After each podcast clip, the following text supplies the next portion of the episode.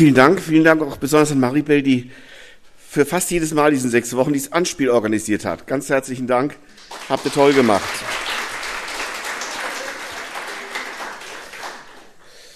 Ich denke, wir machen uns manchmal viel zu viele Gedanken, wie wir was rüberbringen können und finden oft den Punkt nicht. Ne, und dann steht so ein kleiner Teenager da und sagt, ach, kommt er auch in den Gottesdienst. Und man eiert rum und eiert rum. Natürlich wäre es schön, wenn man sowas erlebt wie in Berlin. Aber wir sind ja nicht Berlin, oder? Ich glaube, wir können das erleben. Die 42 Tage, die letzten Wochen haben uns auf den Weg gemacht, zu entdecken, wir sind nicht ein Benny, der in Berlin auf den Alexanderplatz geht, aber wir sind Menschen, die Gott gemacht hat, ganz unterschiedlich, ganz unterschiedlich berufen, in ganz unterschiedliche Situationen gestellt, wo wir es auch tun dürfen, so wie wir eben sind. Und wir starten die letzte Woche, wo es darum geht, wenn wir in diesem Gespräch mit den Menschen kommen, wie machen wir eigentlich den Sack zu? Wie geht es, zu Jesus einzuladen? Eine Einladung zu bekommen ist auch eigentlich immer ganz was Schönes. Ich weiß noch, jedes Kind, als Kind selbst freut man sich, auf eine Einladung hingehen zu können, eine Geburtstagsfeier zu erleben. Und wenn man älter wird, je wertvoller eine Einladung ist, je höher gestellt die Person ist, die einen einlädt. Ich weiß nicht, wer von euch würde eine Einladung beim Bundespräsidenten ausschlagen. Wenn der einladen würde, sagen, hey, komm vorbei, das wäre doch eine Ehre. Würde sich freuen, hinzugehen. Wir freuen uns ja schon, wenn wir zu einem guten Konzert oder Sportereignis eingeladen werden. Aber wie ist das? Was ist denn für eine Einladung, die wir weiterzugeben haben? Wir sind beauftragt, eine Einladung an alle Menschen weiterzugeben, die Gott selber ausgesprochen hat.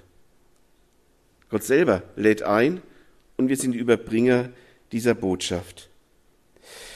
Wir dürfen zu Jesus einladen, wir dürfen den Menschen den Weg durch die einzige Tür zeigen, durch den man zu Gott kommen kann. Das ist etwas ganz Wunderbares, ist eigentlich das Beste, was wir haben und wozu wir einladen können. Ich werde ganz am Schluss auch noch eine kleine konkrete Möglichkeit aufzeigen, wie man das ganz praktisch mit jemandem machen kann. Zunächst lesen wir aus Matthäus 22 die Verse 2 bis 13 von der Einladung Gottes. Mit dem Himmelreich ist es wie mit einem König, der für seinen Sohn das Hochzeitsfest vorbereitet hatte. Er sandte seine Diener aus, um die, die zum Fest eingeladen waren, rufen zu lassen. Doch sie wollten nicht kommen. Daraufhin sandte der König andere Diener aus und ließ den Gästen sagen, ich habe das Festessen zubereiten lassen, die Ochsen und das Mastvieh sind geschlachtet, alles ist bereit, kommt zur Hochzeit. Aber sie kümmerten sich nicht darum, sondern wandten sich in ihrer Feldarbeit oder ihren Geschäften zu. Einige jedoch packten die Diener des Königs, misshandelten sie und brachten sie um. Da wurde der König zornig, er schickte seine Truppen und ließ die Mörder töten und ihre Stadt niederbrennen. Dann sagte er zu seinen Dienern, das Hochzeitsfest ist vorbereitet, aber die Gäste, die ich eingeladen, die ich eingeladen hatte, waren es nicht wert, daran teilzunehmen. Darum geht hinaus auf die Straßen und ladet alle zur Hochzeit ein, die ihr dort antrefft. Die Diener gingen auf die Straße und holten alle herein, die sie fanden, böse ebenso wie die Guten, und der Hochzeitssaal füllte sich mit den Gästen. Als der König eintrat, um zu sehen, wer an dem Mahl teilnahm, bemerkte er einen, der kein Festgewand anhatte. Mein Freund sagte zu ihm, wie bist du ohne Festgewand hier hereingekommen? Der Mann wusste darauf nichts zu antworten.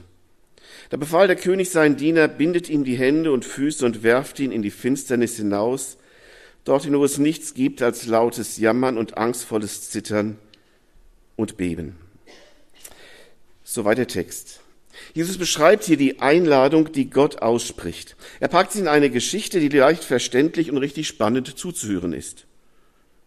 Erinnert euch dran? Von Jesus erzählen, Geschichte erzählen, spannend erzählen. Sehen wir uns aber die Fakten dieser Einladung an.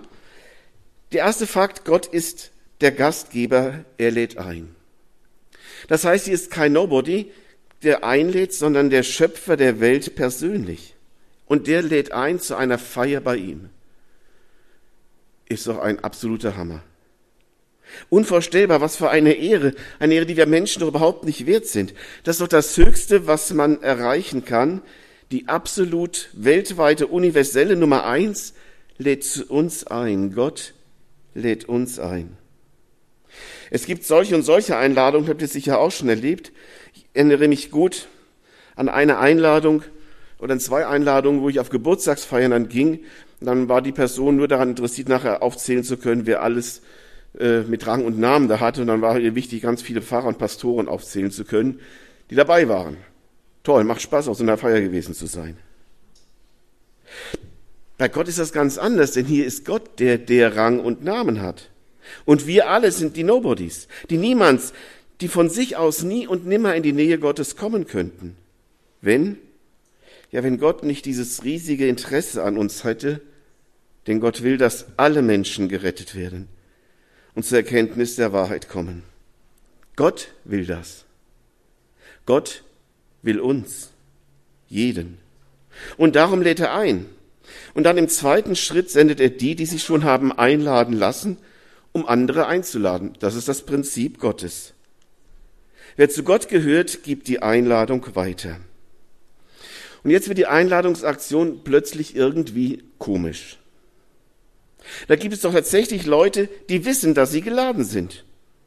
Und das wissen die schon lange. Und die wollen nicht kommen. Sie schlagen diese Einladung mit den fadenscheinigsten Gründen aus. Man kann es nicht logisch nachvollziehen, aber sie tun es. Und so taten es auch die von den Schriftgelehrten und Pharisäern verführten Juden. Jahrelang erlebten sie, wie Propheten die Einladung Gottes ankündigten, doch sie ignorierten diese Botschafter, sie quälten und misshandelten sie. Sie brachten einige von ihnen sogar um und Jesus selbst erging es letztlich nicht anders. Die frommen Juden, die, die sich für unüberbietbar gesetzestreu hielten, sie empfanden sich einfach als nur zu gut dafür, diesem Wanderprediger Jesus zu glauben. Obwohl Jesus einmalig gut erzählen konnte, ihnen seine wunderbare Schöpfung zeigte, auch mit seinen Wundern zeigte, dass hier der Herr im Hause vor ihnen steht, sie nahmen die Einladung nicht an. Aber sind wir, die wir das Neue Testament haben und kennen, die sogar den Heiligen Geist haben, so viel anders als sie? Die Einladung zu Gott fällt nicht auf allzu große Resonanz. Man möchte mehr sein als nur von Gott geladener, man möchte selbst Gott sein. Man möchte selbst bestimmen, auf welches Fest ich gehe und wen ich zu mir einlade. Ich lasse mich doch nicht von jedem einladen. Vielleicht habe ich noch was Besseres vor so Markenzeichen unserer Zeit. Es legt sich ja keiner mehr fest, weil im Hinterkopf ist, vielleicht kommt ja noch was Besseres. Und wie zu Zeiten des Alten Testaments kennen das auch die Boten des Neuen Testaments. Sie wissen um Gott, den König der Welt, haben seine Liebe erfahren, sind nun die Boten, die andere einladen dürfen und stellen auch fest, Herr, wer glaubt unserem Predigen? Trotzdem, trotzdem hält Gott aber an seiner Einladungsaktion fest. Er gibt nicht auf. Unverändert, unermüdlich sendet er seine Boten aus, einzuladen. Warum tut er das? Und warum sollen wir das tun? Wenn die Menschen doch einfach nicht wollen, warum sollen wir sie dann immer noch einladen?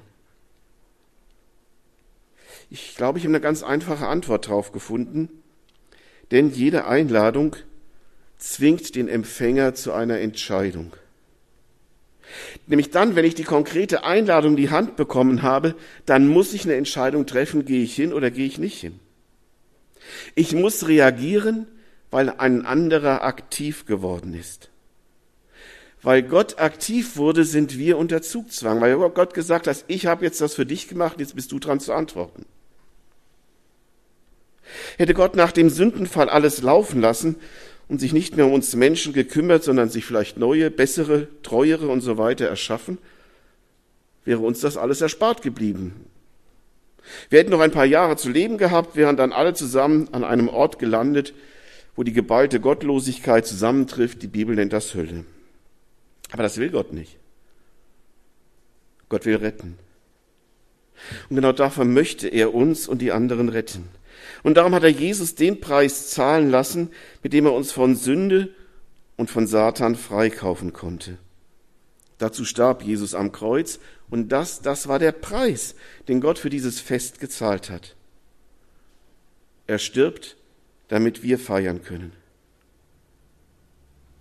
Jesus hat seinen Jüngern schon davon erzählt, bevor es so, so weit war. Er hat sie darauf vorbereitet, Multiplikatoren zu werden. Sie, die die Einladung angenommen hatten, sollten nun die ganze Welt zu seiner Entscheidung, zu dieser Entscheidung aufrufen, Gottes Einladung aussprechen. Und weil dort, wo die Einladung ausgesprochen wird, muss nun der Mensch sagen, ich komme oder ich komme nicht. Merkt ihr, was unser Auftrag ist, was unsere Aufgabe ist? Wir, die wir Jesu Einladung angenommen hatten, sollen nun andere einladen. Denn jeden, dem wir das konkret sagen, du bist von Gott eingeladen. Und du musst einmal sagen, ob du dabei sein willst oder nicht. Der muss dann in seinem Leben eine Entscheidung treffen. Der kann nicht mehr ausweichen. Das Sammeln von Informationen ist vorbei, wenn ich sage, du bist eingeladen, was sagst du? Kommst du oder kommst du nicht? Wenn wir Gottes Einladung aber nicht aussprechen, dann könnte der andere mit gutem Gewissen weitermachen wie bisher. Aber wir sind schuld, weil wir die Bringschuld nicht erledigt haben. Unsere Bringschuld ist, das Evangelium, die Einladung weiterzugeben. Mit jeder Einladung, die wir aussprechen, bringen wir Menschen dazu, Entscheidungen zu treffen fängt an mit dem Zeugnis von Jesus. Will ich überhaupt zuhören, was der mir sagt? Das sind unser Interesse an den Menschen, unsere Investitionsbereitschaft gefragt, waren auch zwei Themen, Wochenthemen. Wir zwingen dem anderen die Entscheidung auf, will ich mir Jesus mal ansehen und zuhören, was der zu sagen hat? Das ist unsere Überzeugung und wie wir von Jesus erzählen gefragt. Und am Schluss dann aber auch will ich die Einladung annehmen. Und dazu müssen wir eine konkrete Einladung aussprechen. Konkret sagen, irgendwann ist der Punkt da, du musst jetzt mal eine Entscheidung treffen. Willst du oder willst du nicht? Und Bergte zu Jesus einladen kann dann nicht heißen, ich schmeiß mal einen Zettel vom nächsten Gottesdienst oder der nächsten besonderen Veranstaltung in den Briefkasten. Sowas empfinde ich vielfach aus, als Ausdruck puren Desinteresses. Ich weiß nicht, wie es euch ging. Jetzt vor der letzten Wahl ist mir aufgefallen, wie viele Visitenkarten von Politikern einfach so kommentarlos im Briefkasten waren. Ich weiß nicht, was ihr damit gemacht habt. Ich habe die mir nicht genauer angeguckt. Also, was soll der Müll hier? Wenn er was von mir will, aber nicht so. Wir haben Gottes Einladung weiterzugeben, nicht für irgendeine Wahl, die alle paar Jahre wiederholt wird. Wir haben Gottes Einladung weiterzugeben. Und zu Jesus einladen heißt Jesu Liebe mit Worten und Taten weitergeben, die Einladung zu Gott deutlich zu machen, mit dem, wie er uns gemacht hat, wo er uns hingestellt hat, und dann auch zu spüren, wenn der Punkt erreicht ist, zu sagen, hey, Gott lädt dich ein. Du weißt jetzt einiges von ihm, du weißt, was Jesus für dich getan hat, haben wir alle schon drüber gesprochen, aber du musst jetzt auch mal eine Entscheidung treffen, ob du so leben willst oder nicht. Dabei gilt, Gott hat alle eingeladen, aber er nimmt nur die, die freiwillig kommen. Er zwingt keinen seine Einladung auf. Er respektiert auch das Nein der Geladenen. Er ist keinem nochmal hinterhergelaufen. Liebe zwingt nicht, Liebe wirbt. Liebe tut alles dafür, dass der andere auch lieben und kommen kann, so wie in diesem Gleichnis. Und es war damals auch üblich, dass der Gastgeber seinen Gästen, wenn die es sich nicht leisten konnten, ein passendes Gewand gar zugab, dass sie nicht auffielen als die, die vielleicht anders waren. Es war üblich, dass man dem Gast ein Gewand gab, ein Kleid dazu. Und so kann man auch verstehen, warum der Gastgeber hier so seltsam reagiert. Das heißt aber auch, wer Gottes Einladung folgt, der braucht sich über seine Vergangenheit nicht mehr zu schämen. Egal wie gut oder schlecht die Menschen oder der Mensch einmal war, Gott schenkt Vergebung. Er schenkt das festliche Kleid. Gott zieht uns etwas über und dann spielt das Alte keine Rolle mehr. Ein schönes Bild für die Vergebung. Nun war bei diesem Fest aber einer, der hatte eben dieses festliche Kleid nicht, der wollte schon mitfeiern, wollte schon irgendwie dabei sein, aber eben nicht so, wie der Gastgeber es wollte, wie er eingeladen hatte, sondern so, wie er es sich selber wohl vorgestellt hatte. Wenn man sich vorstellt, er hätte dieses Kleid umsonst haben können, wie schrecklich dumm und naiv war das. und vor allem jetzt auch richtig peinlich. Alle feiern sind fröhlich, aber der, der auch so einfach fröhlich hätte dabei sein können, wird hinausgeworfen aus dem einfachen Grund, er wollte auf seinem Weg zu Gott kommen. Und genau das geht nicht. Es gibt auch heute erschreckend viele Menschen, die meinen, einen eigenen Weg zu Gott finden zu können. Das gilt nicht nur für Menschen ohne Bibel. Viele beachten oder betrachten die Bibel als so eine Art Bibelbastelbogen. Ich schneide mir aus, was mir gefällt, das rahme ich vielleicht noch ein.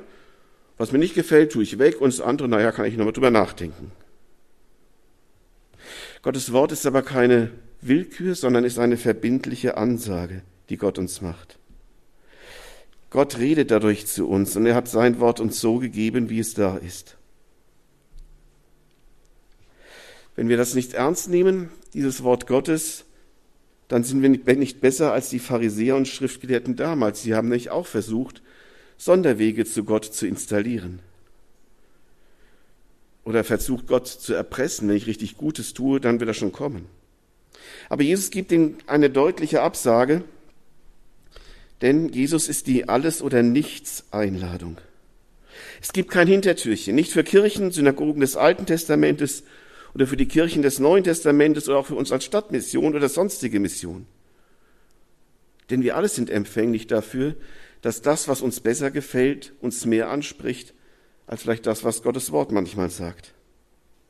Die Alles- oder Nichts-Einladung Gottes lautet, ich habe jetzt die Bibelverse nicht ausgedruckt, nur unten hingeschrieben, Johannes 14, 6, Jesus sagt, ich bin der Weg, die Wahrheit und das Leben. Niemand. Niemand kommt zum Vater, denn durch mich. Johannes 4, 14, wer aber von dem Wasser trinken wird, das ich ihm gebe, den wird in Ewigkeit nicht dürsten, sondern das Wasser, das ich ihm geben werde, das wird in ihm eine Quelle des Wassers werden, das in das ewige Leben quillt.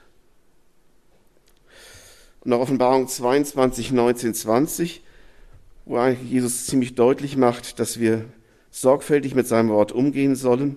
Dort heißt es, wenn jemand etwas hinzufügt, so wird Gott ihm die Plagen zufügen, die diesem Buch geschrieben stehen. Und wenn jemand etwas wegnimmt von den Worten des Buches dieser Weissagung, so wird Gott ihm seinen Anteil wegnehmen am Baum des Lebens und an der heiligen Stadt, von denen diesem Buch geschrieben steht.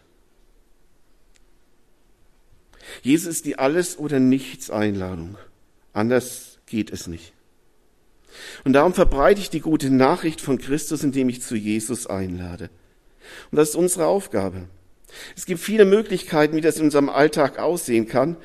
Manchmal tut man sich ein bisschen schwer, habe ich selbst gemerkt und mir ist dann vor einigen Jahren mal so eine kleine Skizze zur Hilfe geworden, wo ich gesagt habe, wie kann ich Menschen eigentlich das deutlich machen, dass sie eine Entscheidung treffen müssen und ihnen bewusst machen, wo sie stehen. Und das will ich euch jetzt noch vorstellen. Wir können einfach jeder mit seinem Geschick, ich habe es jetzt mir rausgeklaut, meine Handzeichnung wäre noch schlimmer, ihr könnt es euch mal angucken, ich habe es auch gekritzelt da. Aber ich versuche die Geschichte zu erzählen, die die Bibel sagt. Am Anfang hat Gott den Menschen geschaffen. Und sie waren miteinander, sie lebten miteinander, das Paradies, wie es uns das Alte Testament beschreibt. Adam und Eva reichte das nicht, sie haben sich von der Schlange verführen lassen, sie haben gegen Gott rebelliert, sie haben gesündigt, sie haben damit Satan zu ihrem wahren Gott gemacht, dem, dem sie mehr gehorchten, mehr glaubten als Gott. Und das führte zu einer Trennung. Und nun ist die Sünde, steht die Sünde zwischen Gott und uns Menschen, eine für uns unüberbrückbare Kluft. Und jeder, der jetzt geboren wird, wird geboren nicht in dem Bereich, wo Gott ist, sondern in dem Bereich, wo wir Menschen sind. Das meint die Bibel oder meinen wir, wenn wir von der Erbsünde sprechen? Man sagt ja immer, die kleinen Babys, sie sind alle so unschuldig. Ja, aber sie sind geboren dort, wo Gott nicht ist, in diese Welt hinein, die von Gott getrennt ist. Und egal, wie es uns jetzt da geht, was wir machen, es kann einem gut gehen, es kann einem schlecht gehen, man kann seinen Spaß haben. Das ist unser Leben dieser Welt. Gott ist das nicht egal.